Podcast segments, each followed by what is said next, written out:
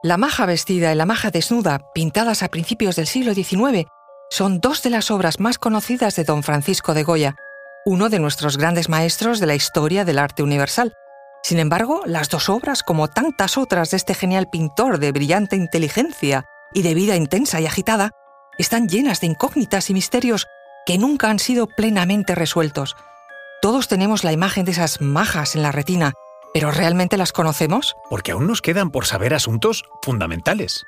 Son dos cuadros gemelos. En ambos, una mujer tumbada en una lujosa cama nos mira con actitud descarada y sugerente, solo que en uno está vestida y en otro desnuda. ¿Son retratos reales? ¿Son la misma mujer? ¿Y de quién se trata? ¿Quién hizo semejante encargo en el Madrid cortesano del siglo XIX? Estos cuadros tienen historia y relato por sí mismos. Conoce mejor al equipo que protege nuestras costas. Alerta en el mar, el jueves a las 10 un nuevo episodio en National Geographic. Soy Luis Quevedo, divulgador científico.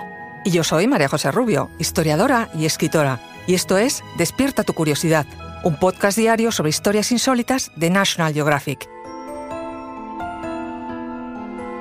Y recuerda, más curiosidades en el canal de National Geographic y en Disney Plus. La primera, curiosamente, fue la maja desnuda, pintada entre 1790 y 1800. Goya estaba entonces recién ascendido a los máximos rangos que se podía aspirar en Madrid como pintor. En 1795 había obtenido la plaza de director de pintura en la Academia de Bellas Artes de San Fernando y cuatro años después fue nombrado primer pintor de cámara para los reyes Carlos IV y María Luisa de Parma. En esa época comenzaba a triunfar igualmente como el pintor de moda, y no solo para los retratos regios, sino además para los de la nobleza y otros destacados personajes de sociedad. Vamos, que no eras nadie si no habías pasado por los pinceles de Goya. Y en todo este ascenso social y artístico tuvo mucho que ver su amistad con don Manuel de Godoy, el hombre de mayor poder e influencia en la España del momento. Godoy, extremeño de origen hidalgo, había hecho una fulgurante carrera en la corte, pasando de guardia de corps a primer ministro en tan solo ocho años. Sin duda, gracias a su estrecha relación con la reina María Luisa. Los rumores siempre dieron, por cierto, que Godoy era el amante de la reina e incluso el padre de su último hijo.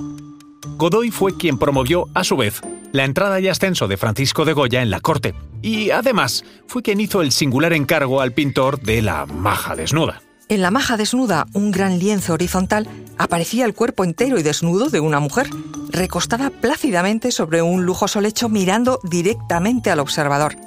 Era obvio que no se trataba de un desnudo mitológico ni de un relato simbólico, sino de una mujer real, de carne y hueso, contemporánea de Goya y de Godoy.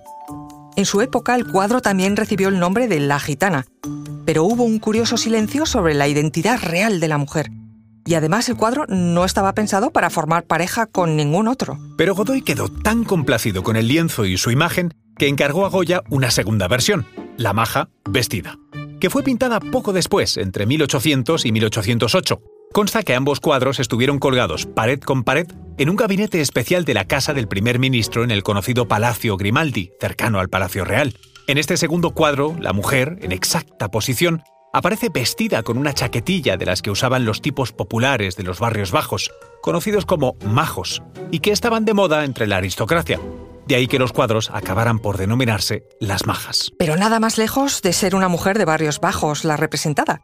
Mucho se ha especulado sobre la identidad de esta mujer. Se sospechó que era la duquesa de Alba, la famosa doña Cayetana de Silva, íntima amiga de Goya, a la que el pintor ya había realizado en otras épocas varios apuntes a lápiz completamente desnuda. Refuerza esta idea el hecho de que a la muerte de la duquesa Cayetana en 1802, gran parte de su colección pictórica pasara a propiedad de Godoy.